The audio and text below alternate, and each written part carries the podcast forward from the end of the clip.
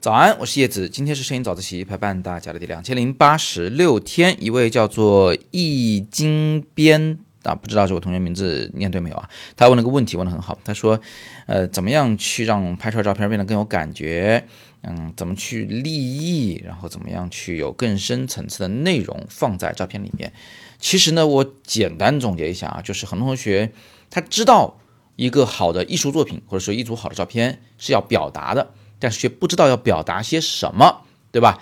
造成这种现象的原因有很多，我们今天没法展开来讲。我简单回答一下这个问题，并给大家一些切实的建议。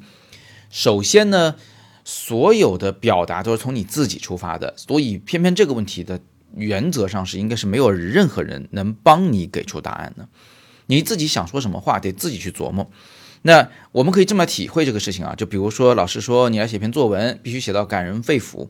然后拿这个命题啊，你就去到处去问人，说你觉得我应该怎么写？你觉得我应该怎么写？你觉得别人能给你答案吗？给不了啊！你得自己想想，在你的生活中、经历中有什么东西是能够感动你的，把它给写出来。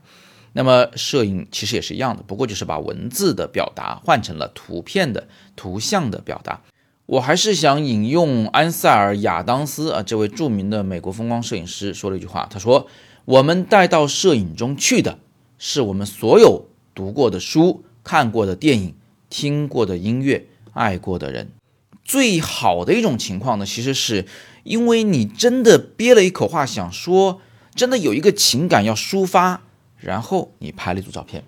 比如说，哎，我所知道的啊，我有一位学生，他呢前两天是反正是被约的人摆了好几道，是吧？搞得他非常的疲惫和非常的难受，哎，然后这个时候。他一个人走在广州的东山口，在深夜里面，你猜他拍出来的照片会不会带有他自己的情绪呢？会不会带有他自己对这个世界的一些新的认识，或者是说他想要去表达的一些话在里面呢？那肯定是的，而且这种事情啊是自然而然发生的啊，因为你心情低落，因为你这个满腹牢骚，所以你走在街道上，你看到的东西啊，往往都是那种呃跟你心情能匹配的那种场景。把它记录下来，也就相当于你把憋在心中的一个秘密说了出来啊，表达出来，心情就会变好了。我还有一位学员很喜欢一个姑娘啊，追了老半天了，好几年了，也没有任何的进展，反而呢还被对方啊刻意的疏远。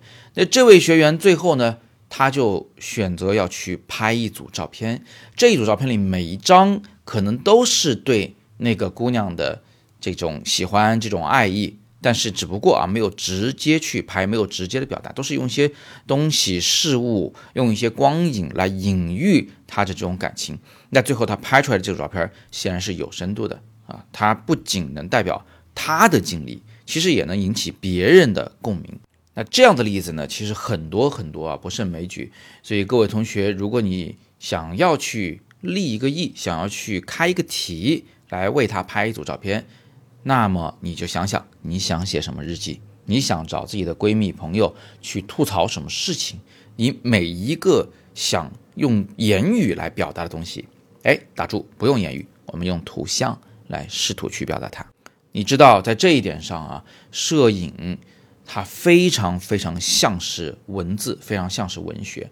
它不仅可以叙事，它可以描述情感啊，而且比文字更直接的能。带来观众和你的一种心情上的共鸣。虽然你们的经历千差万别，但是人嘛，天底下没有什么新鲜事儿啊，大家经历的其实也都差不多。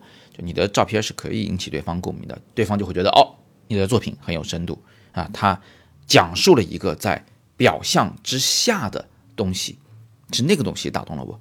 这样一来，我们可以去拍的东西那就太多了。喜欢猫猫狗狗的，可以去拍动物保护；呃，这个喜欢旅行自然的，你可以去表达你对这个大自然的那种说不清道不明的那种情感。如果最近准备考试，压力比较大的啊，你就试着去拍拍自己在这段特殊的时间里面是怎么生活的，去记录自己的这种压力，去表达这种压力。工作起来觉得自己日子过得索然无味，每天都在做一样的事情的。你也可以试着通过去拍摄一些，呃，景物，事物或是人物来表达你现在所遇到的这种困境。当然，你也可以反过来去拍摄一些让人充满希望的东西，来给自己加油打气。那如果有人想说，老师，我到底怎么样才可以用照片去讲述一个那么复杂的或者那么抽象的一个情感或者是一个世界观呢？哎，这是另一个问题了啊！它涉及到的主要是如何去用符号把照片变成一门语言。这个问题以后我们有时间再讨论，今天没有时间展开了。另外呢，我还是要告诉大家，在我的教学体系中，其实有一种非常好的学习方法，是完全可以解决这个开题的任务的。帮助你去找到一个你愿意长时间为之付出的创作项目的主题，叫做摄影工作坊。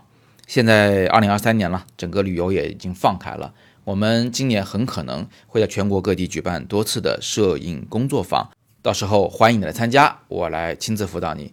那么如果想要参加同学呢，也别忘了密切关注我们的微信公众号“摄影早自习”，到时候我们会公布我们的课程安排。